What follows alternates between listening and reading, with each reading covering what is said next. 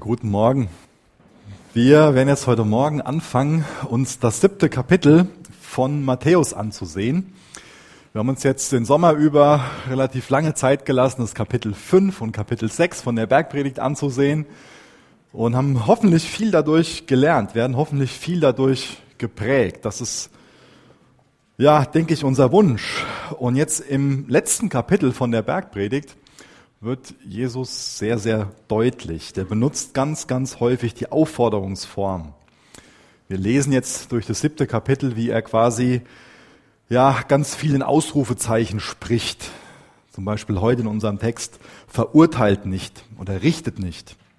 Oder du Heuchler, zieh zuerst den Balken aus deinem eigenen Auge. Gebt das Heilige nicht den Hunden. Werft nicht Perlen vor die Säue. Haltet euch an die goldene Regel bittet, sucht, klopft an, geht ein durch die enge Pforte, ganz, ganz viele Ausrufezeichen. Ich weiß nicht, was diese Ausrufezeichen so mit dir machen. Ähm, ich glaube, wir hören lieber so ein, so ein Bitte mach doch das und das ähm, und sind vielleicht eher davon abgeschreckt, wenn jemand mit Autorität zu uns spricht und ein Ausrufungszeichen setzt. Also ich setze das lieber. Wenn das zum Beispiel meine Kinder irgendwie was machen, was nicht so toll ist, dann setze ich schon mal ein deutliches Ausrufungszeichen. Aber wenn das jemand mit mir macht, das mag ich nicht wirklich so, ja. Obwohl das auch schon mal notwendig ist. Und gerade da, wo Jesus ein Ausrufungszeichen setzt, da sollten wir große Ohren bekommen und zuhören und uns fragen, okay, wo, wo bin ich da angesprochen? Denn Jesus tritt hier sehr, ja, spricht mit Autorität. Ich denke, das ist ein guter, guter Ausdruck. Der konfrontiert und er korrigiert uns hier, da wo es nötig ist. Der englische Autor Chesterton, der hat mal geschrieben, was wir wirklich brauchen, ist nicht eine Religion, die da richtig liegt, wo wir auch richtig liegen. Wir brauchen eine Religion, die da recht hat, wo wir falsch liegen. Und das macht Jesus. Er liegt da richtig, wo wir falsch liegen. Und das ist doch auch ein Grund, warum wir Gottes Wort aufschlagen und lesen, oder? Das ist doch auch ein Grund, warum wir in Gottesdienst kommen. Nicht, weil wir in unserer eigenen Frömmigkeit bestätigt werden wollen, weil wir nochmal hören wollen, wie richtig wir denken. Hier und da ist das auch wichtig, das zu hören, da wo wir richtig denken. Aber da wo wir falsch denken, da wo wir daneben liegen, ist es doch so kostbar, wenn uns Jesus korrigiert. Und das soll doch unser Gebet sein, dass wir ja dafür offene Ohren haben und dass Jesus das an unserem Herzen wirkt, gerade auch durch dieses siebte Kapitel von Matthäus. Bevor wir jetzt den Text lesen, die ersten sechs Verse aus Matthäus 7, bete ich noch kurz mit uns. Jesus, wir bitten dich heute Morgen als Gemeinde, dass du uns die Augen dafür öffnest, wie herrlich dein Wort ist. Danke, dass uns dein Wort ins Herz treffen will. Danke, dass uns dein Wort offenbart, wer du bist, wie du bist und wie wir leben können, wie wir in Beziehung mit dir treten können, wie wir auch in unserem Nächsten umgehen können. Jesus, ich bitte dich, dass du mir hilfst, dein Wort so auszulegen, dass du dadurch geehrt wirst und dass es gesund ist für die Gemeinde. Amen. Ich lese aus Matthäus 7 die ersten sechs Verse aus Gottes Wort. Richtet nicht, damit ihr nicht gerichtet werdet. Denn mit welchem Gericht ihr richtet, werdet ihr gerichtet werden. Und mit welchem Maß ihr messt, wird euch zugemessen werden. Was aber siehst du den Splitter, der in deines Bruders Auge ist? Den Balken aber in deinem Auge nimmst du nicht wahr. Aber wie wirst du zu deinem Bruder sagen, erlaube, ich will den Splitter aus deinem Auge ziehen. Und siehe, der Balken ist in deinem Auge? Heuchler, zieh zuerst den Balken aus deinem Auge, und dann wirst du klar sehen, um den Splitter aus deines Bruders Auge zu ziehen. Gebt nicht das Heilige den Hunden, werft auch nicht eure Perlen vor die Schweine, damit sie diese nicht etwa mit ihren Füßen zertreten und sich umwenden und euch zerreißen. Wie passt dieser Text jetzt in, die Zusammenhang, in den Zusammenhang von der Bergpredigt? Ist das jetzt hier so zufällig zusammengewürfelt? Es gibt ein paar Theologen, die die Auffassung vertreten, dass Matthäus einfach ganz viele Predigten von Jesus gehört hat und dann so die Bergpredigt selbst zusammengewürfelt hat ähm, zu, zu dem Text hier und ähm, dass dadurch auch nicht immer so ein Zusammenhang zwischen den einzelnen Abschnitten besteht. Aber ich denke nicht, dass das ein zufälliges, äh, zusammengewürfeltes Konstrukt von einzelnen Themen ist, sondern dass es da schon einen roten Faden gibt, der das alles, ähm, der, der, da, der da durchgeht, durch diese ganze Predigt und auch durch dieses Kapitel 7. Dass es nicht ähm, einfach nur so, ja, jetzt sagen wir noch was dazu und noch was dazu und dazu hat Jesus auch noch mal was Schönes gesagt, das fügen wir auch noch mal dazu. In Kapitel 6 ging es ja ganz, ganz viel um unsere Haltung. Es ging darum auch ja auch um Habgier. Es ging darum, dass wir uns, dass wir die, diese Tendenz haben, ähm, uns Sorgen zu machen. Es ging darum, dass wir uns fragen sollten, ob wir irgendwie unser Herz an äh, materielle Sicherheiten hängen oder in was wir auch so investieren. Es ging ganz, ganz viel um unsere Haltung, um unsere Einstellung, auch um Prioritäten. Und ich denke, jetzt kommt viel auch von der, von der, von der Frucht von unseren Prioritäten, von unserer Haltung, die wird jetzt beschrieben. In Vers, äh, in Kapitel 5 und in Vers 6, da ging es ja viel um diese christliche Gegenkultur, die, die wir bilden sollen als wiedergeborene Christen. Und jetzt kommt viel Anwendung auch wieder davon, dass diese christliche Gegenkultur nichts Individualistisches ist, sondern dass das auch immer eine Sache der Gemeinschaft ist. Und ich denke, der rote Faden, der durch Kapitel 7 geht, das ist ganz klar so unsere Beziehungen, die wir haben. Und heute in diesen sechs Versen geht es dann konkret um die Frage, wie wir uns als Christ verhalten sollten, wenn sich ein anderer Christ nicht richtig verhält, wenn sich ein anderer Christ falsch verhält. Und da werden hier drei Wege beschrieben.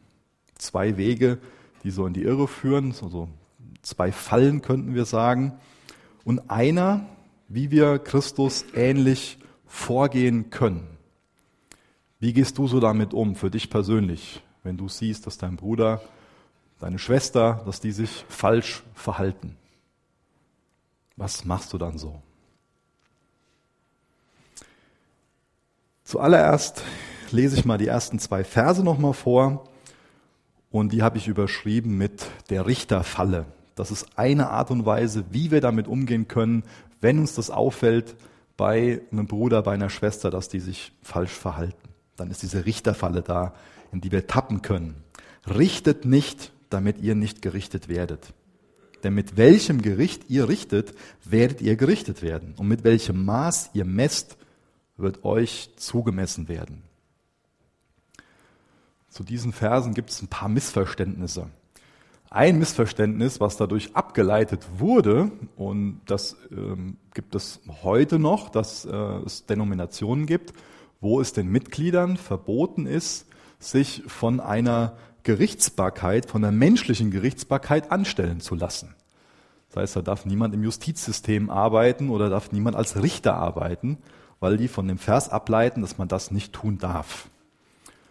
Ich denke, dass das dann ganz schön aus dem Kontext gerissen ist, wenn man ähm, das aus diesem Vers ableitet.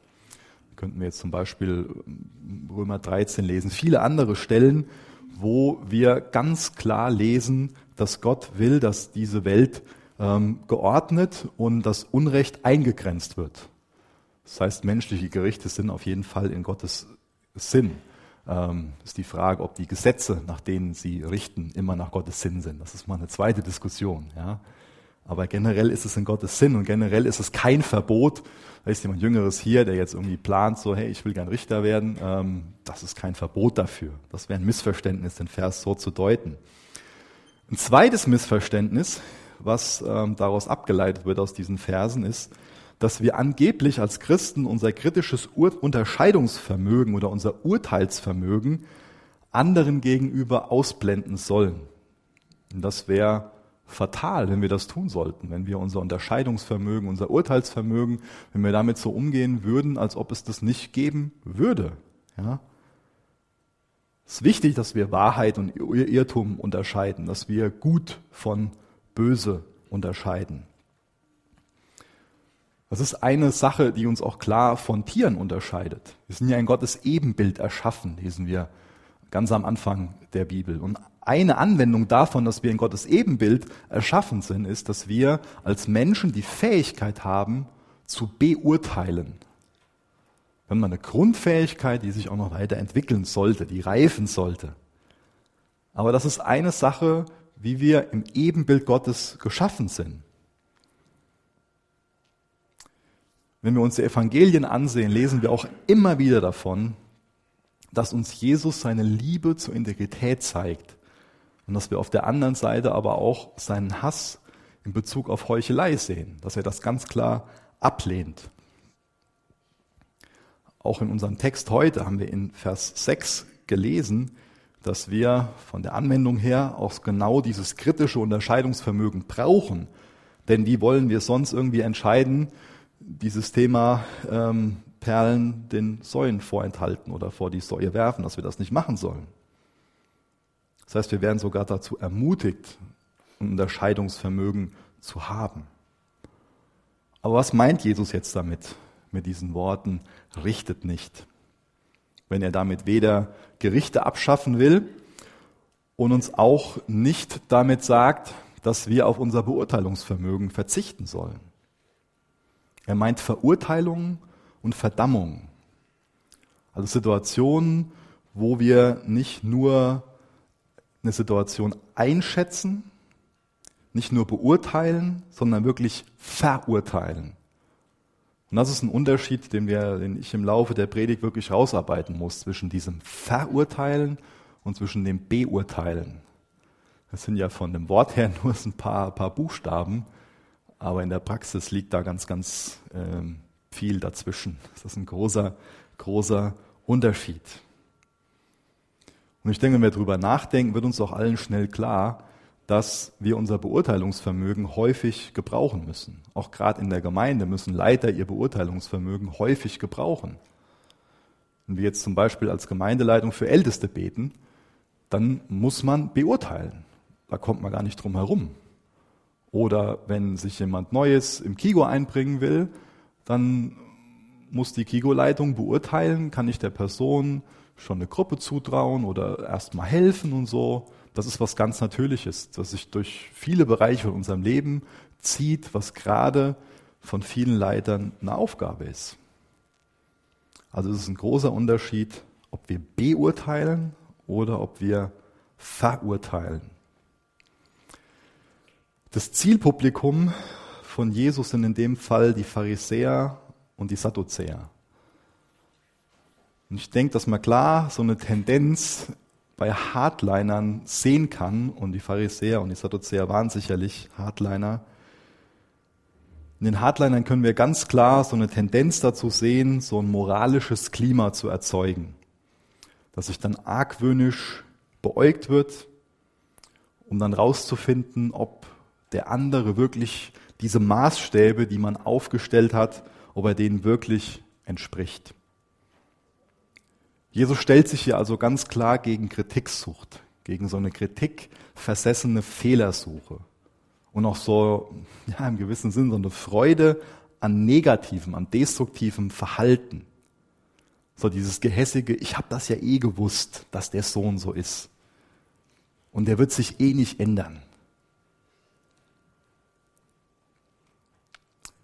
Vielleicht ähm, lachen wir ein Stück weit ähm, über unsere Eltern, die dann irgendwie mal gesagt haben, so, der Nachbar hat schon wieder nicht die Straße gekehrt am Samstagmorgen.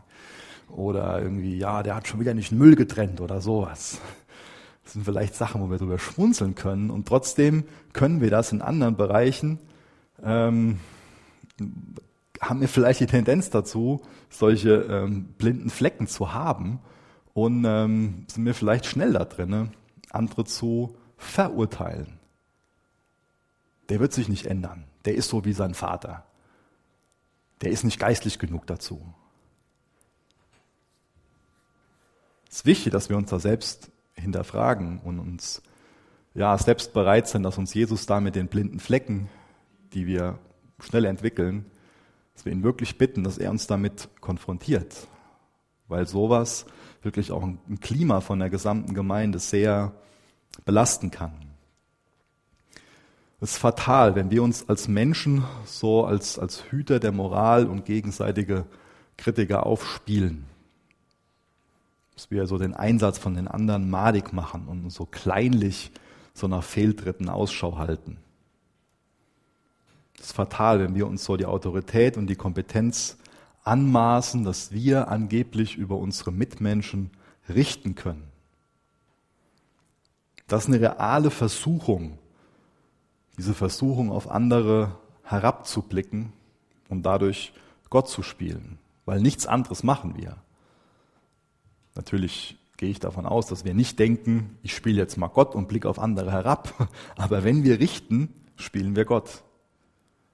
Wenn wir diesen Gedanken logisch weiterdenken, ist es das Ergebnis davon. Und wir persönlich taugen nicht als Richter. Wir sind fehlbare Menschen. Wir sind viel zu wenig objektiv und bleiben meist auch nicht unparteiisch.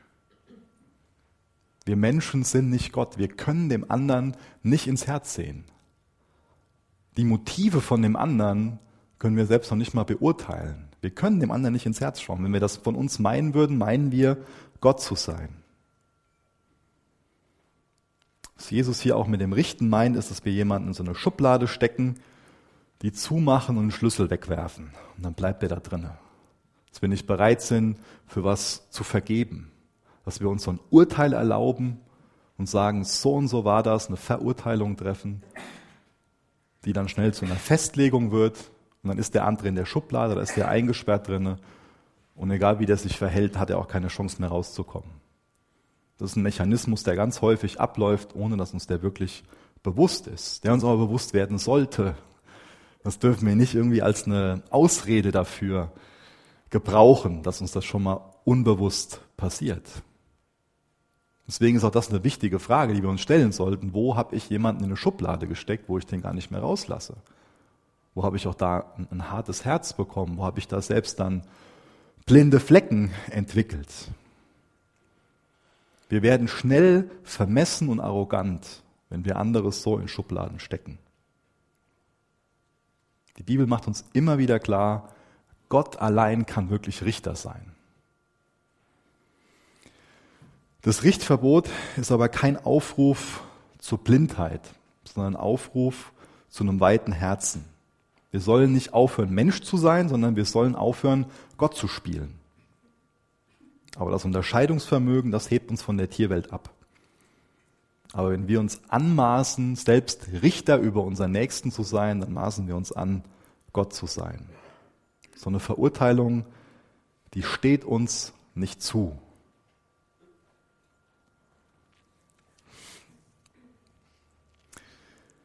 Dieses richtet nicht, das scheint in einem gewissen Sinn so dem Zeitgeist zu entsprechen. Das klingt vielleicht so ein bisschen nach so einem Mantra, das wir sehr häufig eingetrichtert bekommen, dieses Mantra der Toleranz. Ja, heute sehr oft gelehrt, dass wir tolerant sein sollten. Und Toleranz finde ich prima, wenn es wirklich echt um Toleranz geht. Aber heute wird meistens, sehr häufig wird heute eine falsche Toleranz als eine Königstugend dargestellt und auch gefordert. Es wird trotzdem ohne Ende moralisiert und das, was nicht so politisch korrekt ähm, erscheint oder das, was rückwärtsgewandt klingt, das ist verboten. Offenheit wird zwar gepredigt, aber diese Offenheit ist meist sehr unehrlich und auch heuchlerisch.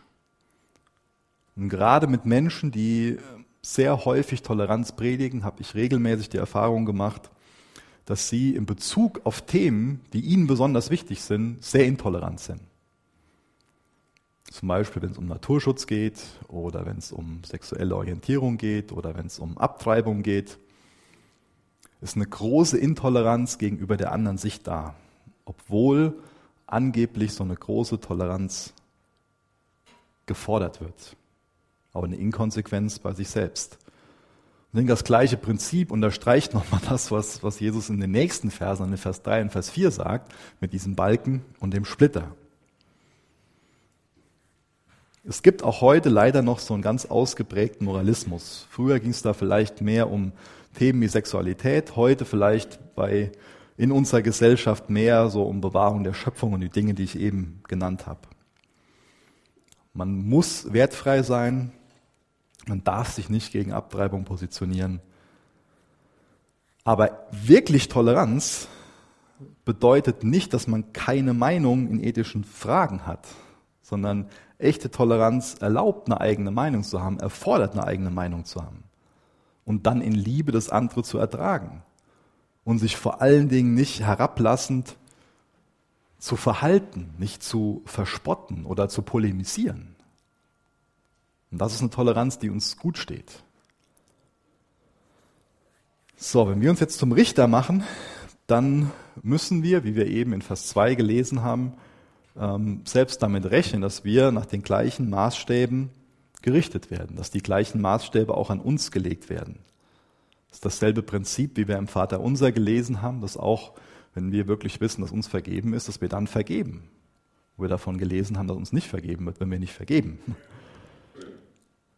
So außerhalb von der Gnade muss uns Gott nach unserem Maßstab vergelten. Ich musste, als ich das gelesen habe, ähm, an das Buch ähm, Esther denken, ein spannendes Buch, wo zwar der Name Gottes nicht drin, drin vorkommt, was aber trotzdem ganz viel über ihn offenbart. Ähm, wer die Geschichte nicht kennt, lest die mal nach. Ähm, da lesen wir davon, dass es da ähm, einen Hamann gibt, der einen Galgen baut für den Mordokai und den nachher selbst daran baumelt. Und das ist das Prinzip, was hier ähm, beschrieben wird. Wie gesagt, im Buch Esther kann man das gut nachlesen. Nach der Richterfalle komme ich jetzt zur zweiten Falle, dieser sogenannten Heuchlerfalle. Und dafür lese ich nochmal Vers 3 und Vers 4 vor. Was aber siehst du den Splitter, der in deines Bruders Auge ist, den Balken aber in deinem Auge nimmst du nicht wahr? Oder wie wirst du zu deinem Bruder sagen, erlaube, ich will den Splitter aus deinem Auge ziehen und siehe, der Balken ist in deinem Auge. Also ein ganz berühmtes Gleichnis über Fremdkörper in unserem Auge. So ein Schmutzkörnchen zu entfernen in unserem Auge, das kann oft schon mal eine ganz heikle Angelegenheit sein.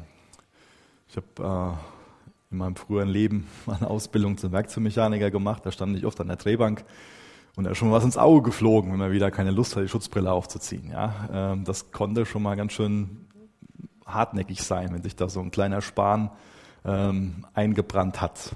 Das hat wirklich sehr gestört. Wenn Sie jetzt vorstellen, dass jemand mit so einem Balken, mit einem Kantholz im Auge rumrennt und dann irgendwie versucht, einem anderen dann den kleinen Splitter zu entfernen, dann ist das eher wie so eine Karikatur, ja. Und ich denke, genauso ist das auch gemeint.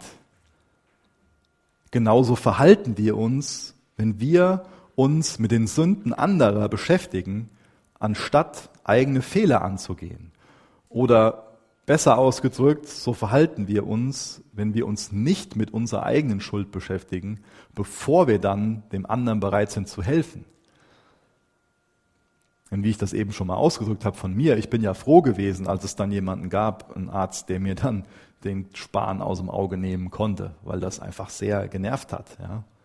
Sich jeder von uns vorstellen, wir haben ja alle wahrscheinlich schon was im Auge gehabt. Das macht ja keinem von uns Spaß, was im Auge zu haben. Das ist ja nicht schön, das nervt uns. Ja. Das wollen wir ja loswerden.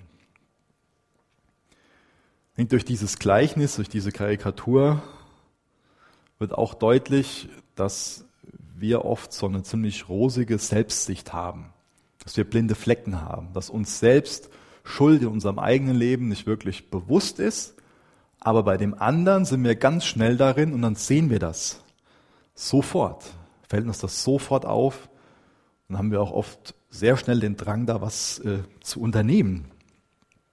Und auch hier und da einfach keine gute Art, dann wirklich was Hilfreiches zu unternehmen.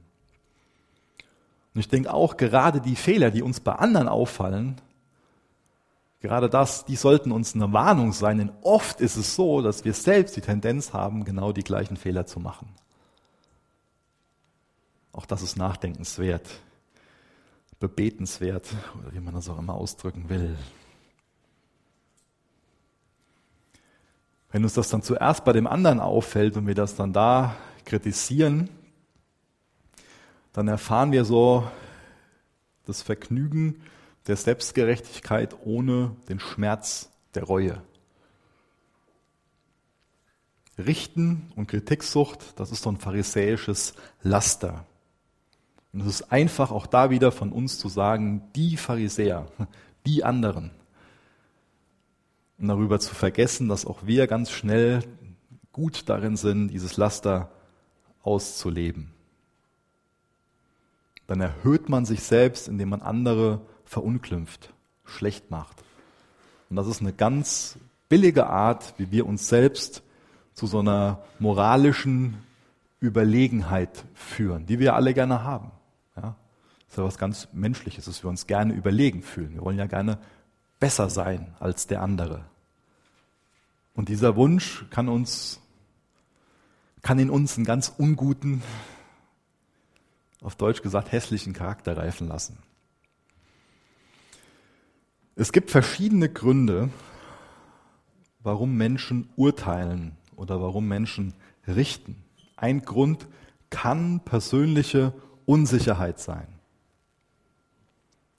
Vielleicht sind wir unzufrieden damit, wie wir selbst sind und wollen uns dann besser fühlen, indem wir uns über andere stellen. Habe ich gerade schon ein bisschen angerissen. Ein anderer Grund kann Angst sein. Vielleicht ein Beispiel dafür, dass da eine gewisse Angst vor dem Vorgesetzten, vom Chef da ist und dann spottet man, urteilt man mit anderen Arbeitskollegen über den Vorgesetzten.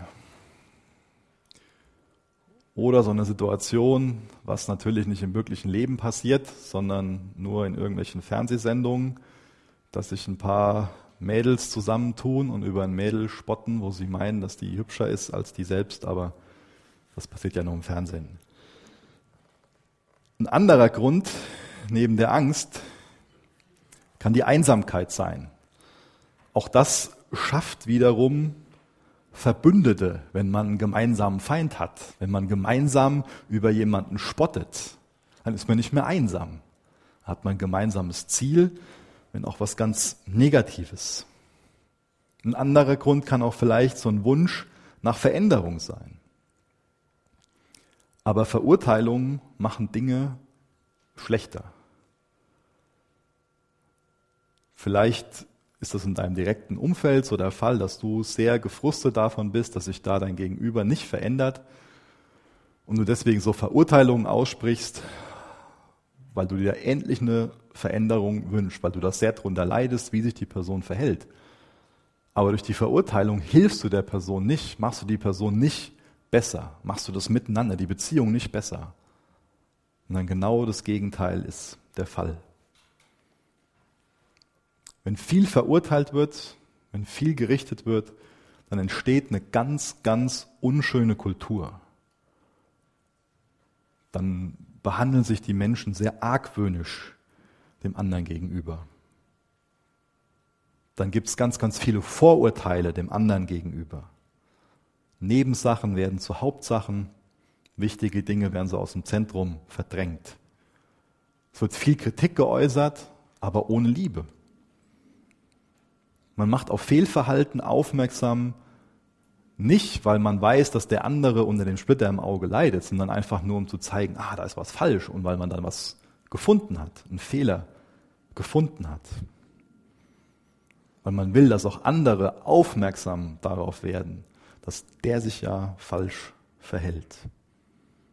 Damit Kritik ohne Liebe ausgesprochen und man ist dann schnell darin, dass man eine Aussage über die Identität von der Person ausspricht und nicht nur über die Handlung. Und jeglicher Raum für Gnade wird wesentlich kleiner. Eine Wurzel von so einem Richten, oder man könnte auch schon Richtgeist sagen, ist die Selbstsucht und auch Selbstgerechtigkeit. Und was ist die Frucht davon? Wie hilft dieses Klima? Wie hilft diese, diese Kultur, diese Stimmung oder wie man das auch immer bezeichnen will, hilft das der Gemeinschaft, in der es diese Kultur gibt? Die Frucht ist einfach nur ein Schamgefühl. Hilft Scham dem anderen, sich zu verändern? Scham hilft keinem. Wer von euch schämt sich gerne? Welche Kultur will Jesus? Welche Kultur gleicht seinem Wesen? Und welche Kultur wollen wir hier? Welche Kultur wollen wir hier? Jemand, der einen Balken vor seinem Auge hat, der kann nicht klar sehen. Dessen Sicht ist versperrt. Ein blinder Optiker ist eine Katastrophe. Ja, der kann einem nicht helfen. Und genauso können wir unserem Nächsten nicht helfen, solange wir noch mit einem Balken rumrennen. Und die Leute mit dem Balken, das sind nicht die anderen, das sind wir. Bevor wir uns nicht mit dem Balken beschäftigt haben, rennen wir mit dem rum. Wenn wir nicht klar sehen, dann ist das, was uns auch in Bezug auf Gottes Ebenbildlichkeit ausmacht, das Urteilsvermögen, das ist nicht mehr da. Solange wir mit dem Balken rumrennen, können wir nicht wirklich klar urteilen, gut einschätzen, beurteilen. Da ist unser Urteilsvermögen sehr getrübt. Deswegen ist es eine ganz wichtige Einladung von Jesus heute Morgen, dass er uns von diesem Balken befreien will, dass er uns den ziehen will, dass er uns das wegnehmen will, um wieder beurteilen zu können, urteilen zu können, nicht verurteilen. Ohne dass wir klar sehen, können wir unserem Nächsten nicht helfen.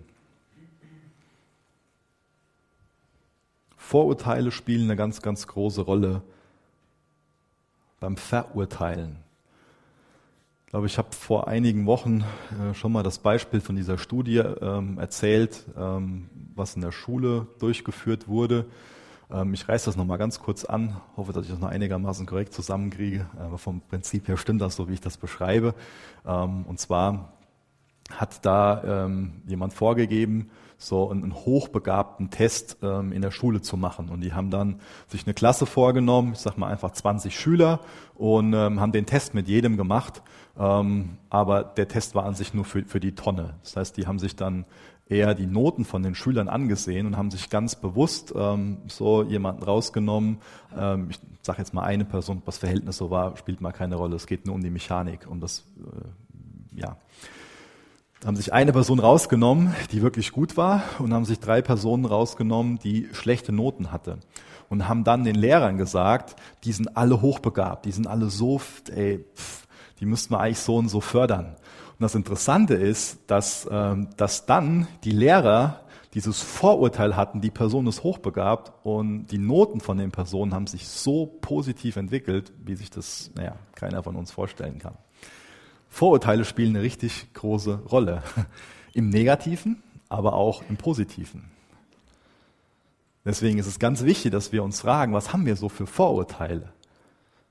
Und inwieweit nutzen wir auch unsere Vorurteile, um unseren Gegenüber auszubremsen oder um äh, ihm zu helfen?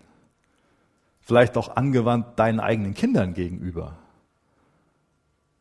Wir können die ausbremsen, aber wir können denen auch Flügel geben. Ja? Wir dürfen das nie unterschätzen, wie, wie ähm, mächtig, ähm, fehlt gerade ein besseres Wort, wie, wie kraftvoll, wie mächtig so Vorurteile und auch Verurteilungen sein können.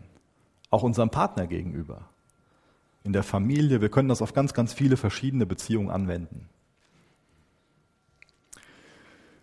So, nachdem wir uns jetzt zwei Wege angesehen haben, wie es nicht funktionieren sollte, jetzt zu einem dritten Weg. In Vers 5, da geht es um echte Bruderschaft. So den Weg, wie wir eher Christus ähnlich handeln. Ich lese mal den Vers vor.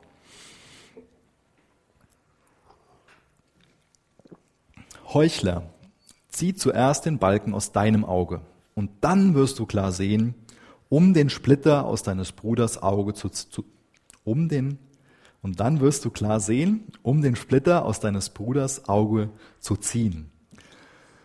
Also 5a gehörte eher noch zu dem letzten Abschnitt, zu der Heuchlerfalle.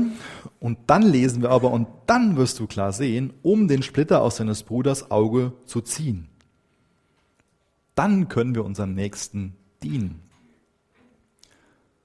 Dann, also nachdem wir uns diesen Balken haben ziehen lassen von Jesus, nachdem wir zu ihm gegangen sind und das eingestanden haben. Zuerst sieht es ja so aus, dass Jesus uns grundsätzlich verbietet, andere auf Fehler aufmerksam zu machen.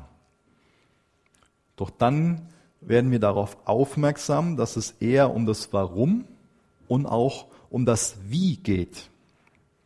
Wir sollen also zuerst vor der eigenen Türe kehren. Wir sollen erst mit uns selbst ins Gericht gehen.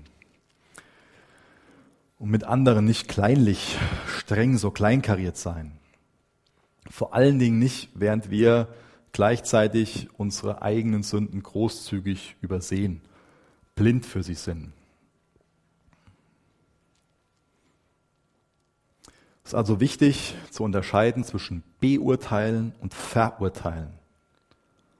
Beurteilen kann man nur, wenn man einen Maßstab hat, an dem man was misst, ja, an dem man richtig und gut, schlecht, falsch, dass man das an einem Maßstab unterscheiden kann. Der Text macht uns klar, wir sollen beurteilen. Wir sollen Überzeugungen haben, Meinungen haben. Nach dem Maßstab von Gottes Wort. Der Splitter im Auge von dem anderen ist nicht nicht vorhanden, der ist ein Problem, der ist eine Belastung für den anderen. Jesus sagt uns nicht, dass wir unseren Nächsten nicht von der Sünde abhalten sollen, sondern dass wir nicht richten sollen, dass wir kein bitterer Sittenrichter sein sollen. Wenn ich mich dann mit dem Balken in meinem Auge auseinandergesetzt habe, dann kann ich auch meinem Nächsten dienen. Das ist also auch eine Unterscheidung zwischen einer Korrektur und einer Verurteilung. Bei einer Verurteilung spreche ich einfach nur ein Urteil aus, verdamme quasi den anderen. Konstruktive Kritik, wenn das liebevoll gemacht wird, dann fällt das in den Bereich Bruderliebe, Geschwisterliebe. Dann haben wir einen Auftrag dazu. Und dann müssen wir uns auch fragen, wenn wir jetzt mal den, den Balken und so alles hinter uns haben, sind wir denn bereit, dann Korrektur anzunehmen von unserem Gegenüber? Bist du bereit, Korrektur von deinem Gegenüber anzunehmen? Ich habe das schon öfter erlebt, dass so in Unterhaltungen, wenn so die Argumente ausgehen, dass dann gewisse Joker ähm, gezogen werden. Und so ein Joker ist gerade der Vers, den wir eben gelesen haben. So, dann wird oft so gesagt, weil man keine Korrektur annehmen will, beschäftigt du dich erstmal mit deinem Balken. Ja. Ich sage dir das immer, wenn der Spruch kommt, dann, äh, dass der immer unangemessen ist, bestimmt nicht. Aber das wird auch als Joker verwendet, um sich nicht selbst hinterfragen zu müssen. Oder so ein anderer Joker, so ein anderes Ass, was dann häufig aus dem Ärmel geschüttelt wird, ist so, ja, ja, wer von euch ohne Sünde ist, der werfe den ersten Stein. Es wird oft benutzt, wenn Argumente ausgehen, wenn man eigentlich sagen müsste, ja, da hast du recht, das stimmt, da ist die Kritik angebracht.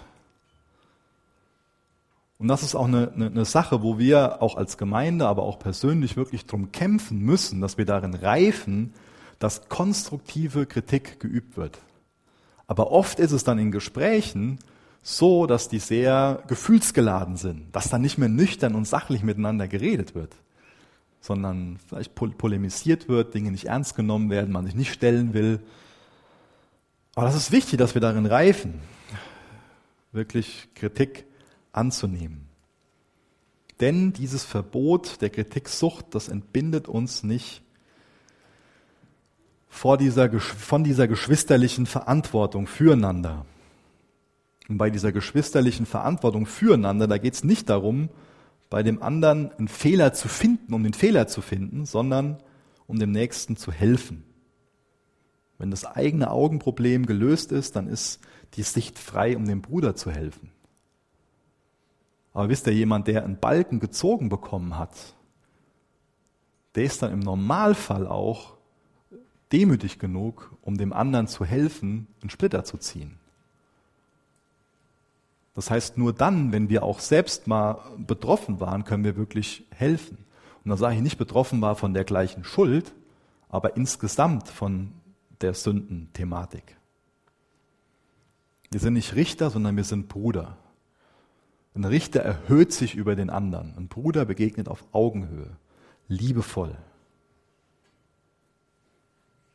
mit Mitgefühl, weil man selbst sich als Betroffenen weiß. In einer liebevollen, brüderlichen Art. Demütig und freundlich. Dieses ganze Ding, dieses ganze Thema ähm, betrifft aber nicht nur zwischenmenschliche Beziehungen, sondern gerade bei Perfektionisten ist es so, dass es ein eigenes Richten gibt. Vielleicht bei allen Menschen gibt es sowas wie ein eigenes Richten. Und auch da ist es bei sich persönlich wichtig zu unterscheiden zwischen einer Verurteilung, zwischen einer Verdammung sich selbst gegenüber in den Gedanken, die überhaupt nicht weiterhilft, die einfach nur ein Urteil spricht, eine Festlegung ist, ich bin so, ich bin so schlecht, Punkt, mich an dem Punkt belässt oder wenn ich mich selbst beurteile, wenn man nüchtern anerkennt, ja, da läuft was falsch und dann damit persönlich zum Kreuz geht. Wir haben jetzt eben davon gelesen, dass man sich selbst einfach nur so ganz oberflächlich begutachten kann, aber da gibt es auch dieses andere Extrem, so eine ständige Obduktion. Ich habe das jetzt mal vor ein paar Wochen in der Biografie von Martin Luther gelesen. In seinen besten Zeiten, in Anführungsstrichen, ist er alle 20 Minuten zu seinem Beichtvater gerannt, um zu beichten. Ähm, der war sehr kritisch sich selbst gegenüber, hat sich sehr verdammt für, für vieles. Wo haben vielleicht wir selbst so eine Tendenz, dass da nicht ein Beurteilen von uns selbst innerlich stattfindet, sondern ein Verurteilen, was uns dann nur dazu führt, dass wir in so einer Schockstarre sind und uns ähm, distanziert von unseren Mitmenschen, von Gott fühlen, uns äh, ja selbst verdammen, einfach nur schlecht fühlen. Natürlich ist es wichtig, ein Schuldbewusstsein zu haben. Und echtes Schuldbewusstsein, gewirkt durch den Heiligen Geist, ist sowas Kostbares. Aber das wird uns in eine Beurteilung führen, die uns dann zum Kreuz führt, wo wir Vergebung zugesprochen bekommen. Aber es gibt da einen Verkläger der Brüder. Es gibt einen Feind. Es gibt jemanden, der ständig Lügen ausspricht. Und der Teufel arbeitet viel damit, dass wir in uns selbst gefangen sind, einfach nicht frei sind, uns verurteilen und in, in diesem Stadium dann stecken bleiben. In Selbstverdammung und Selbstanklagen. Aber auch das ist was, wo uns Jesus von frei machen will. Jetzt lesen wir noch den Vers 6, da wird der Umgang mit Hunden und Schweinen beschrieben. Gebt nicht das Heilige den Hunden, werft auch nicht eure Perlen vor die Schweine damit sie diese nicht etwa mit ihren Füßen zertreten und sich umwenden und euch zerreißen. Wenn wir jetzt also den Balken aus dem eigenen Auge gezogen haben und dann klar sehen können, um den Splitter aus des anderen Augen, Auge zu lösen, dann wird unser Nächster, wenn er ein wahrer Bruder ist, unsere Besorgnis auch zu schätzen wissen. Aber nicht jeder ist für Korrektur und für Kritik dankbar. Die Ausdrucksweise, die wir in, den, in dem Text jetzt hier gelesen haben, die ähm, ja, lässt uns vielleicht erst so ein bisschen erstarren. So, nachdem wir jetzt ähm, von dem, was ich als brüderliche Liebe beschrieben habe, geschwisterliche Liebe beschrieben habe, ist das schon so ein Kontrast, wenn wir jetzt hier von Hunden und ähm, Schwein lesen. Ein krasser Kontrast zu diesem Thema konstruktive Geschwisterliebe. Was ist denn jetzt hier das Heilige? Was sind denn die Perlen? Wer sind denn die Säue, die Hunde?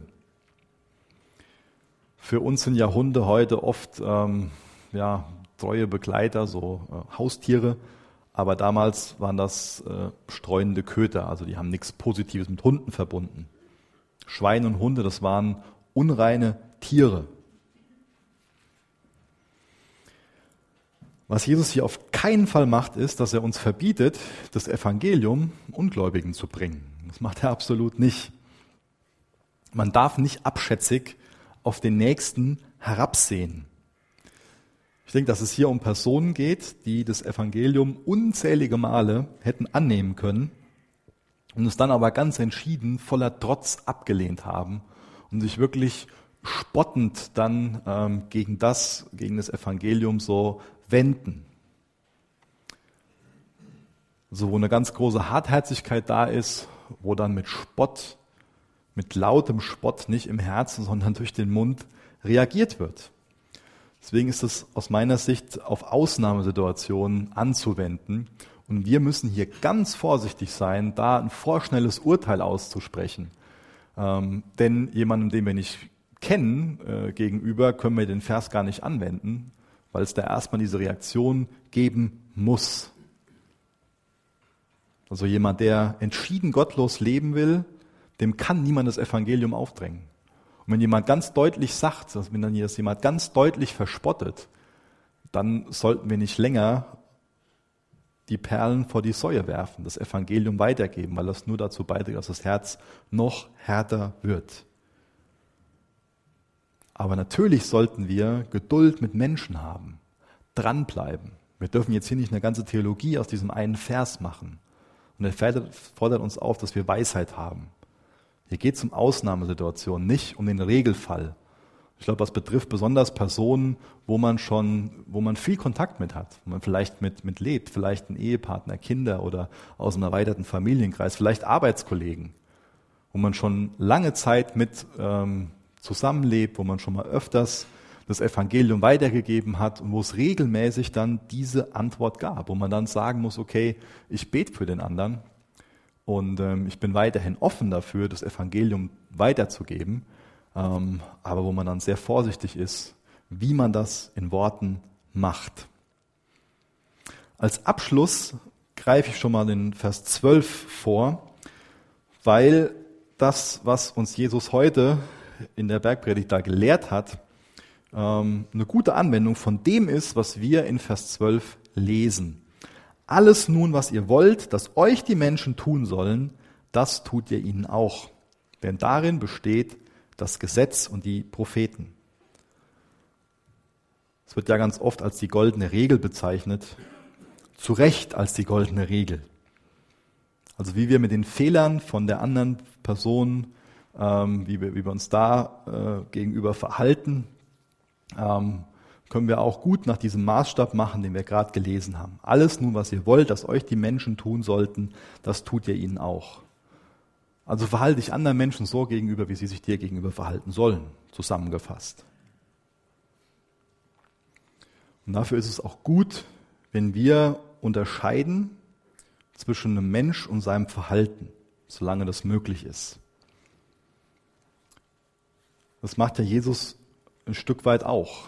Jesus ist gekommen, um uns, um die Sünde von uns zu trennen, um uns von unserer Sünde zu retten.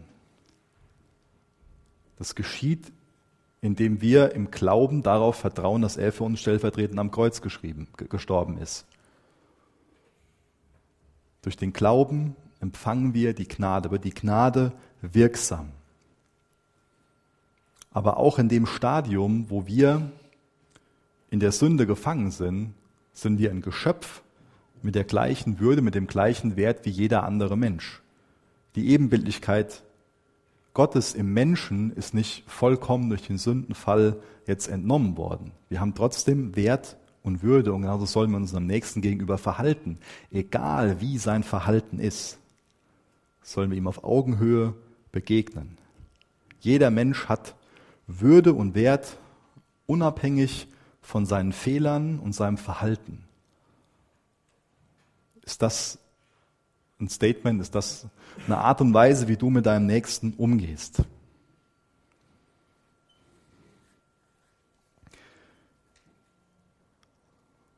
Ich denke, am Ende ist noch gut, ein paar Lehren daraus zu ziehen. Eine Lehre ist, dass wir uns selbst prüfen sollten, dass wir uns selbst mit uns selbst befassen sollten, bevor wir uns mit unserem Nächsten befassen. Prüf dich selber, befass dich mit dir selber. Die nächste Lehre wäre, nimm deine Gedanken gefangen. halte Ausschau nach dem Guten im anderen und unterstell dem anderen das Beste. Das ist viel besser als Vorurteile im Kopf zu haben. Hör auf, dich selber zu richten. Und erinnere dich persönlich regelmäßig daran, wie sich es angefühlt hat, gerichtet zu werden. Jesus stellt die eigenen Fehler und Sünden ins Licht. Und Jesus zieht den Balken aus dem eigenen Auge, aus unserem Auge. Ihm musste nie ein Balken aus seinem Auge gezogen werden. Wem erst geholfen wurde, der kann dann aus der Tiefe heraus dem anderen helfen, betend und liebevoll. Wir können das nur tun, wenn wir verstehen, dass Gott uns selbst so behandelt. Und Jesus hat am Kreuz unseren Balken getragen, ist auch für die Sünde gestorben, die wir bei uns selbst nicht sehen. Aber als sündloser Sohn Gottes hat Jesus keinen eigenen Balken im Auge gehabt. Keiner sieht so deutlich wie er. Deswegen konnte er sich als unser Freund und Arzt mit unseren Sünden befassen. Das ist die gute Nachricht, der wir glauben sollten und nach der wir leben sollten. Ihr dürft noch gerne aufstehen, dann bete ich mit uns.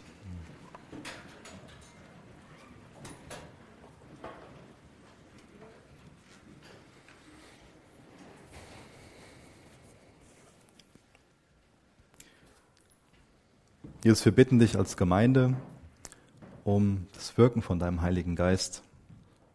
Konfrontier du uns mit unseren Balken. Gib du uns ein Schuldbewusstsein. Sorg du für echte Umkehr, für Betrübnis von Schuld, dass wir uns dir zuwenden, uns vergeben lassen. Ich bitte dich, dass du alles Richtende, Verurteilende wegnimmst bitte ich, dass du uns klar machst, wo wir Menschen in Schubladen gesperrt haben, verurteilt haben, Schlüssel weggeworfen haben. Bitte ich darum, dass du diese Schubladen aufmachst, du diese Vorverurteilungen wegnimmst. Bitte ich darum, dass du jedes ungute Klima aufbrichst. Jesus, führ uns an dein Kreuz. Mach uns frei von unseren Balken und schaff dann ganz neu eine Kultur, wo es nicht darum geht, dem anderen seine Fehler aufzuzeigen, sondern dem anderen zu helfen, von dem Splitter, der belastet, zu befreien, Herr. Du bist ein wunderbarer, gerechter Gott. Jesus, danke, dass du für uns ans Kreuz gegangen bist. Danke, dass du unsere Schuld getragen hast. Danke, dass du uns diesen Balken ziehst, uns frei machen willst, uns vergeben willst. Du bist ein wunderbarer Gott. Amen.